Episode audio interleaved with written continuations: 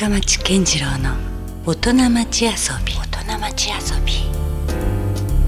8月18日時刻は夜9時を過ぎました。皆さんこんばんは深町健次郎です。えこの番組深町健次郎の大人町遊びは毎回革新的に働いて独創的に遊ぶという方をゲストにお迎えしてその方にいろんな話をお伺いしていきます。えさてこの番組実は今週が放送99回目来週が100回目となります。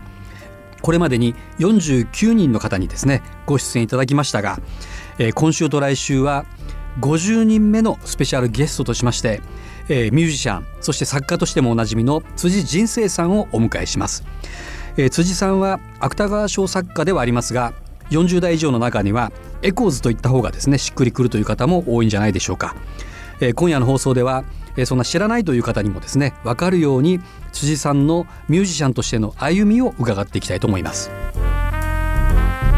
いやいやもう本当ね僕とはもう随分実は古い遡るとね出会いがあって、ねこれ多分辻があんま覚えてないところがあるんですよ。うん、覚えてないのかもしれないでしょ？でもあの、うん。ドームでしょ？いやもうその前がある,、あるんですよ東京時代が。そういうストーリーがあるんだ。それちゃんともう一回じゃあ改めて説明すると、まあ、僕がそのロッカーズっていうまあ、ね、福岡からデビューしたバンド、陣内さんがやってたバンドが解散した後に、えそのギターの、まあ、今は亡きね谷信夫さんと一緒にバンドをやってたんですよ。あそうなんそう。あなんか覚えてるなそあれ今頃思い出した？なんていうバンド？えあのネルソープっていうバンドネルソープ。そう。はいはいはい。でそのバンドやってる時にあの実はねその僕と谷庵が、うん。辻君の自宅を訪ねたことがあって。ええ。でそれでねなんかいや本当よ。でそれであのじゃあ俺何結構ねその暴露的ないやい話になるわけ？やすごいね。あのいや一緒に対バンやったらいいバンドがいるから紹介するよっていうのでね、うん。うん。紹介してくれたのがブルーハーツだったんですよ。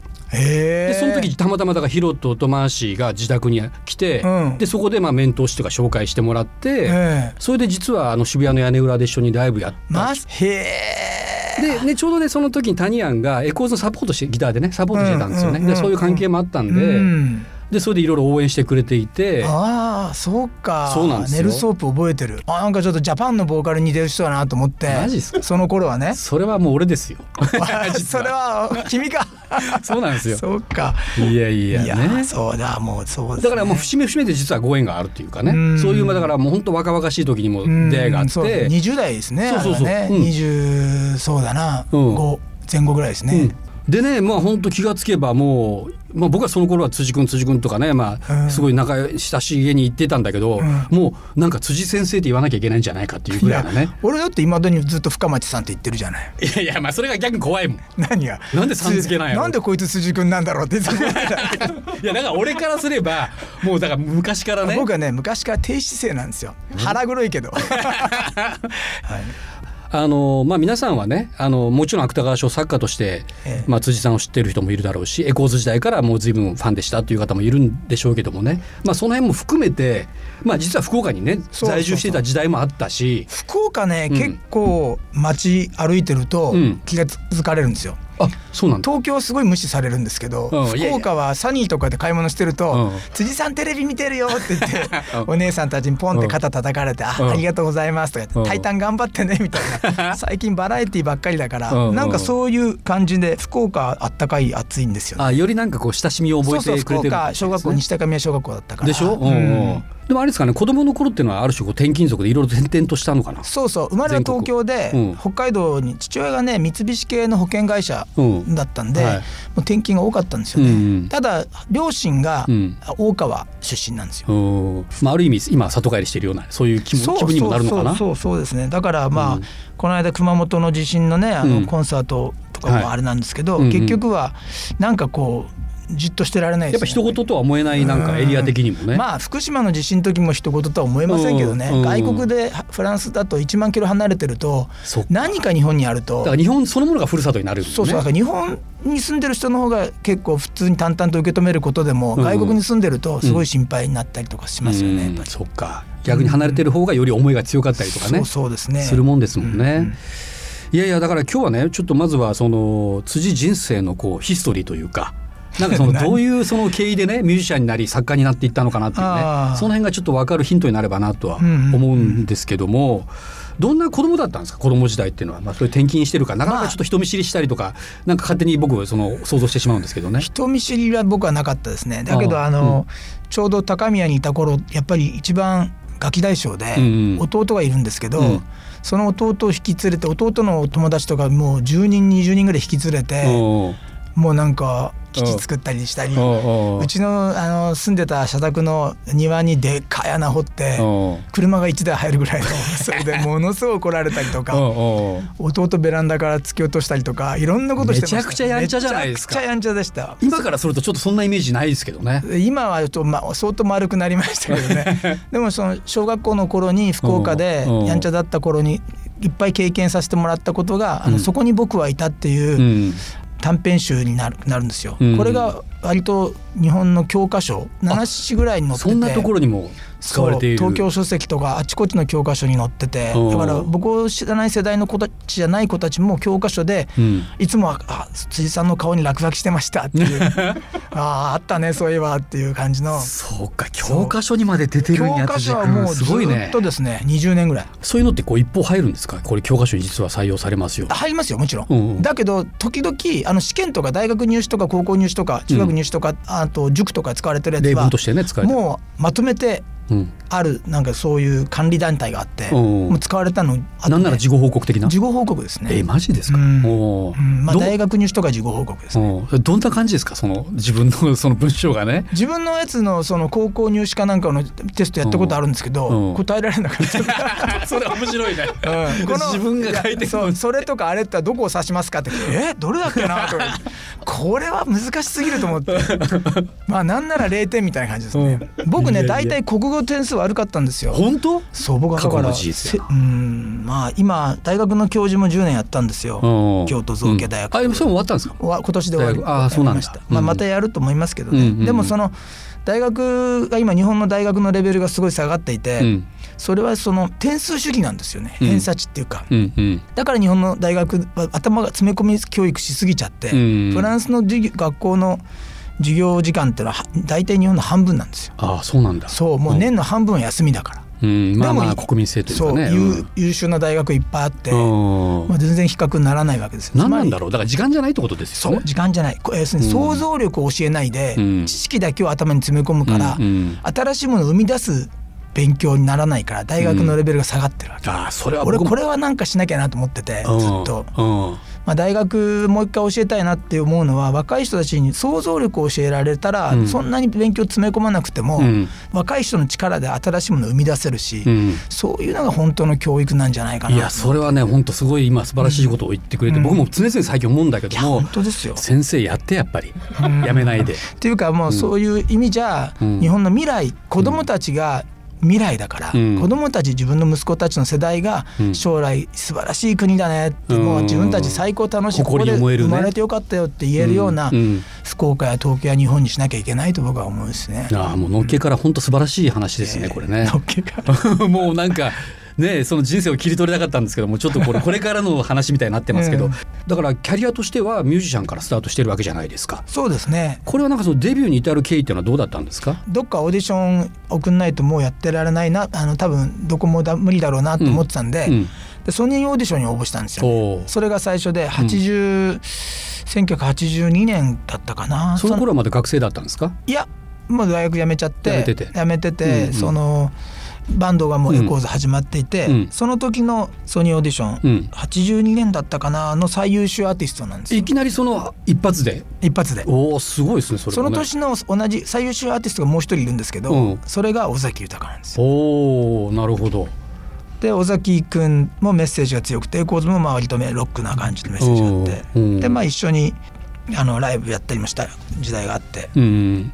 で結構それはじゃあどうですか？順風満帆というか思い通りにいや結構。行かなかったんです。尾崎のが先にデビューして、うん。僕らはデビューまで2年ぐらいかかったんですよ、まあ、うん飼い殺しみたいな感じで、ずっとレコーディング育育成成期間。うん。ずっとレコーディングしたりアルバイトしながら、うん。でみんな同じところでハンバーガー屋でアルバイトしてて、うん。お客さんに作ったりなんしながらコンサートもやっていて、うん。で最初のホールコンサートが日本青年館だったんですよ。ああすごいじゃないですか。でかいとこで。すよ1985年かなデビューの年の4月ガイタレとかもやってるとこですよね。そうですね、ん。その日本青年館ででも食えないから、うん。ライブ終わった次の日も全員が集まってハンバーガーを作ってたんですよ。えー、そんな。そしたらそこに並んだ若い女のお客さんが「うん。あ昨日行きました」それちょっと恥ずかしいその時みんなあのグリドルでバーガーあうん。の焼きながらうん「かどうするこれ」ってね。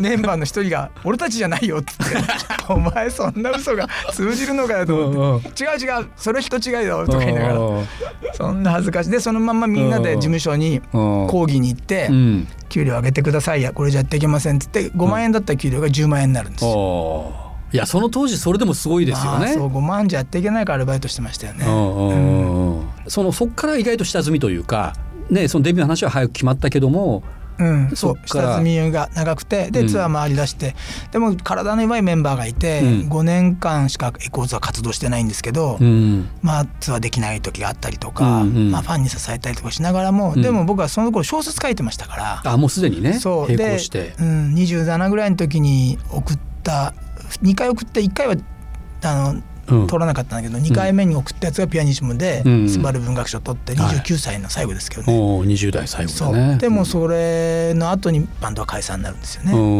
んえということはその頃からもうどうなんですか？ソロでアーティストを続けていこうというよりはむしろ作家に軸足を移そうみたいな。僕の中の人生の選後悔がいくつかあるんですけど、はいはい。そのバンドを続けてやればよかったなっていう後悔があって、うん。でミスチルとかすごいあのエコーズにちょっと音が似てる子たちが出始めてた頃で、うん。もうちょっと頑張ってたら、うん。ねもっと有名になってたかもしれないのにっていう後悔と、うん。自分たちのなんかこう後輩そういうの影響を受けた子たちがどんどんブルーハーツにしてもそうですけど、うん。みんなどんどん有名になっていってる中で、うん。僕は作家に基軸を移しちゃったんですよね。うん。でソロ活動に入ってバンドを捨ててしまったっていうのがねやっぱりね、うん。バンドにあんなにこだわってやってきたのにと思って、うん。それが最近の後悔ですね。ただまあエコーズにやっぱり何か自分の中で不満があったんでしょうね。うん。エコーズがブルーハーツやミスチルみたいな、うん。こう仲間が仲がよく仲良かったですけど、うんうん。お互いが影響し合えるような感じでもなんか僕はちょっとワンマンだったんで。なるほど。ううん。だからソロの道にはい踏み出すんですよね。うんうんうんだけど二兎追うもの一兎得ずって言葉があるみたいに、うん。やっぱ小説家の道も苦難の道でしたから、うん。それで音楽っていうのもどうしてもね同じ創作でもやっぱりミュージシャンと作家って全然こう違うでしょ？やっぱ。うん違う。やっぱ体を使う音楽と頭を使う小説って全然違うんで、うんうん。もうその頃はブクブク太っちゃって、芥川賞って頭の中にとにかく芥川賞欲しかったんですよね。あそれをもうちゃんと狙おうというイもうメージがあった全然僕は狙ってます完璧に。他の作家はどうか知らないけど、うんうん。まあ、みんな狙ってるんですけど、口で言わないじゃないですか、僕はもう欲しくて欲しくてしょうがなかったんで、うん。とにかく芥川賞って頭の中にずっとあってでもうん。もうそれがどんだけ苦しいかってまあ音楽続けられなくなっていくんですよ。うんだけどまあ37の時に芥川賞を取るんですけど、うん。その時体重7 2 3キロあって今えー、そんな？全然なんかイメージできないね。まあでもその頃の写真見るともう本当になんかう。んもうブヨブヨですよ。それだけストレスがもうストレス家から出れないしうん。だからなんかいろいろ今はもうずっとうん。また音楽に体が戻ってきてるから、うん。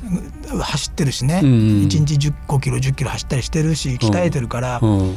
問題ないんですけど、あの頃はやっぱりちょっとまあだから当時の小説「海峡の光」とかね、はい。白仏とか読むと硬いですよね。うん。頭でっかちでこんなん誰が読むんだろうっていうね、ああれはそれでなんかほとばしってる感じはね。ああれはあれでパンクなんで、あれでよかった。もう今はか書けないですねあれもね、エコーズの歌ももう今歌えないし、うん。久々に聞くといいんですよね、うんエコーズもすごく、客観的に聞けたりしなしません？なんか。まあ青いなと思うんだけど。意外とほら自分の音源ってそんなに生々しいと聞けなかったりするじゃないですか。でももうあんまりこうもう一巡二巡してしまうとネルソープ聞けますか？いやーやっぱちょっと恥ずかしい。かな難しい。いざ聞こうと思ったら。まあブリティッシュだったからね,、まあね。うみんな、うんでもまあここに来てすごい音楽活動がね、うん。精力的になんかなってきてるなっていうイメージもありますよね。そうですね。あの、うん。やっぱり50代半ば過ぎて、うん。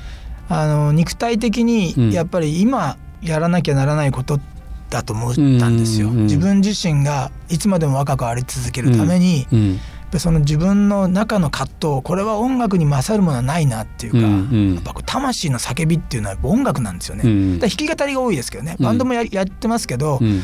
圧倒的に弾き語りの方がやばいですと思うんですよ俺俺の音楽、うん。歌詞が、うん。もう言葉の羅列ほとんどライブの後半は、ラップになっちゃってる。そうねちょっとまあ朗読のようなラップのようなみたいなね。うん。もうそれがガーッと突っ走るんでね、なるほどね。いやいやなかなか話が尽きないですよね。尽きないね。なんか辻人生の人生がそこにやっぱいろいろ見え隠れしますね。だからこれがうん。アルバムが新しいアルバムが人生劇場なんあですよ。そうか人生劇場でね、まあ、今配信でもうすでに、はい。あのリリースされてますけれども、これはじゃあそういうなんだろうこう今までの自分の人生が詰まってるという意味合いもあるんですか？まあ続けてきた音源を取ってたんで、うん。その中でまあもう聞いてもらいたいなと思うのを選んで、うん。あこれ本当は1曲だけ出そうかって話になってて。うん。タイタンの社歌を作ったんでそれだけ出そうって言ったら音源いっぱいあるよって話になって、うん。でタイタンがじゃあアルバム出しましょうって言ってくれて、うん。タイタンに所属事務所なんですけどねそうかね。今ね今やタイタンですよ。うん。爆笑問題とかあの辺のね題とか。一緒にいる、そうですね。エレキテル連合とかね、はいはいはいさあ、えー、50人目の、えー記念すべきスペシャルの回はですね、えーミュージシャンそして作家の辻人生さんをお迎えしてお届けしましたけど、やっぱりもう全然話が聞ききれないんで来週も引き続きね ね。お願いしたいんですけども、はいはい。まあ、先ほど聴いていただいた曲もそうなんですけども今現在アルバム「人生劇場、えー人生辻ライブ2015」がですね iTunes 他にてデジタル配信中ということなんでですね、はい。えー現在の辻人生さんを知るにはまずこちらの音源をねぜひ聴いてもらいたいです聞いてもらいたいですよね。魂の歌は、うん、はい。じゃあ引き続き来週もよろしくお願いします。はいよろしくお願いします、はい、ということで辻人生さんでした。ありがとうございました。深町健次郎の大人町遊び。今夜は芥川賞作家でミュージシャンの辻人生さんにお越しいただきました。えー来週は辻さんにプライベートな話などをですね赤裸々にしていただきたいと思いますのでお楽しみに。ということで今夜もお付き合いいただきましてありがとうございました。お相手は深町健次郎でした。それではまた来週。Love FM Podcast. ラブ f m のホームページではポッドキャストを配信中スマートフォンやオーディオプレイヤーを使えばいつでもどこでもラブ f m が楽しめますラブ FM.co.jp にアクセスしてくださいね Love FM Podcast.